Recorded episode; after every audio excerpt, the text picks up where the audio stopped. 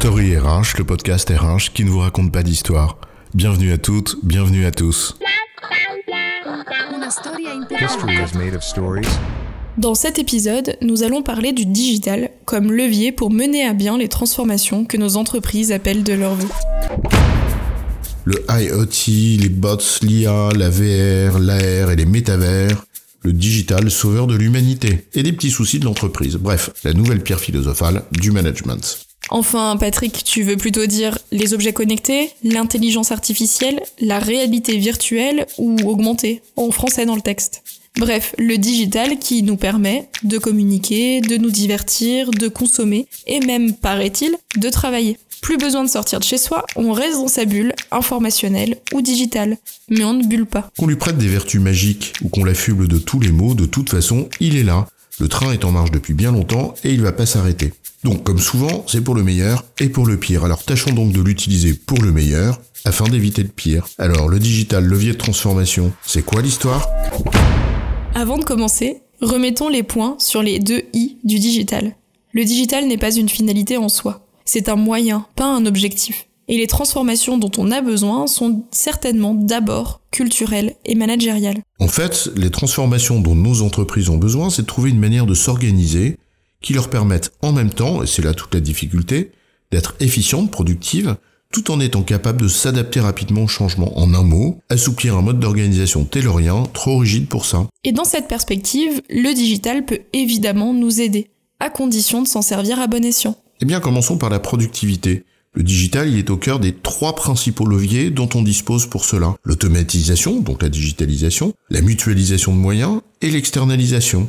Le digital standardise, il automatise. Digitaliser un processus, au fond, c'est automatiser un découpage taylorien d'une activité. C'est le bras armé d'une organisation taylorienne. Même l'intelligence artificielle relève de cet enjeu.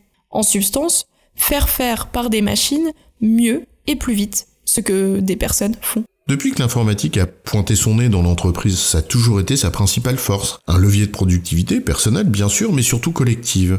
Industrialisation, standardisation et digitalisation sont intimement liés, et si le taylorisme était de fait mécaniste, le digital l'est aussi dans son essence. Le digital levier de productivité, c'est entendu depuis longtemps. Mais l'enjeu de transformation, ce n'est précisément pas que la productivité, mais aussi l'adaptabilité. Et là, le digital peut nous aider aussi. Oui, mais encore une fois, à condition de s'en servir correctement. Les entreprises réclament plus de collaboration, de transversalité, d'une certaine forme de décloisonnement que des processus trop rigides ont parfois favorisé. Et en ça, le digital peut aider. D'abord, les applications métiers sont collaboratives. Elles permettent à différents acteurs de collaborer, c'est-à-dire de travailler ensemble. Donc, elles contribuent de fait à une plus grande transversalité des façons de faire. Elles organisent, en quelque sorte, la collaboration en l'encadrant. Et ça fonctionne, sous réserve qu'elles n'enferment pas les protagonistes dans de nouvelles injonctions contradictoires, auquel un processus numérique peut aussi conduire quand il est pensé hors sol, trop loin de la réalité de l'activité, ou en réduisant les latitudes de décision à néant. Le digital permet de mieux collaborer, à condition d'en avoir envie, et c'est là où il ne se substitue en rien à l'humain, il permet d'échanger, en temps réel ou en différé, de partager des informations et des documents. On peut les commenter, travailler à plusieurs en simultané, etc. Il permet aussi de donner de la visibilité sur un état d'avancement dans un projet, de répartir les activités, d'organiser le travail en équipe. On va pas euh, citer tous les outils, mais on voit bien ici les Google Drive, Teams, Slack, Trello, Zoom et autres Klaxoon pointer leur nez pour faciliter un travail collectif. Mais la capacité d'adaptation dont on parle, ça ne se résume pas à l'interaction entre les équipes ou à des processus. S'adapter, c'est aussi développer sa capacité collective à lire ce à quoi on est confronté avec lucidité, à comprendre la situation pour mieux décider, plus vite, et là aussi, le digital peut jouer un rôle. On peut en effet brasser un nombre important de données qui nous renseignent sur la situation observée et nous aident donc à parfaire nos décisions. S'adapter, c'est aussi chercher à progresser, à apprendre, comprendre, pour pouvoir entreprendre. Et on peut souligner plusieurs apports du digital dans le développement des savoirs, notamment la simplicité d'accès au contenu et leur intégration dans le travail au quotidien. Et pourtant, le digital ne pense pas à notre place, et ce n'est pas lui qui endosse la clé de tout arbitrage, le courage des décisions. C'est toujours de la responsabilité de l'humain de se questionner ou de décider de coopérer, mais ça, c'est un autre sujet. Enfin, le digital est aussi porteur d'une culture. En fait, il est associé à un substrat culturel fort qui nous influence, qu'on le veuille ou non. Le digital est porteur d'ouverture, de connexion, de transparence, de rapidité, etc. C'est bien pour ça que l'outil sans la culture qui l'accompagne, eh bien, c'est insuffisant.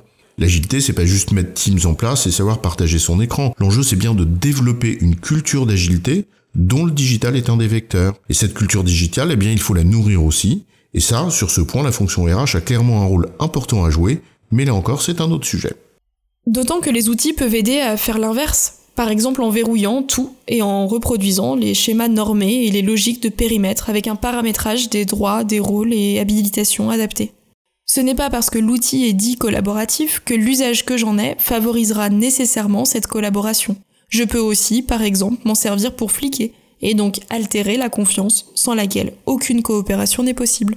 En résumé, le digital est un levier de productivité et d'adaptabilité, et c'est bien ce que les entreprises visent dans leur transformation. Néanmoins, pour porter ses fruits, tout dépend de ce que l'on en fait. Le digital ne se substitue donc pas à la volonté de coopération des personnes et à la culture qui la sous-tend. J'ai bon, chef Oui, tu as bon, mais on va pas en faire toute une histoire. Story RH, le podcast RH qui ne vous raconte pas d'histoire. Retrouvez tous les épisodes sur storyrh.fr.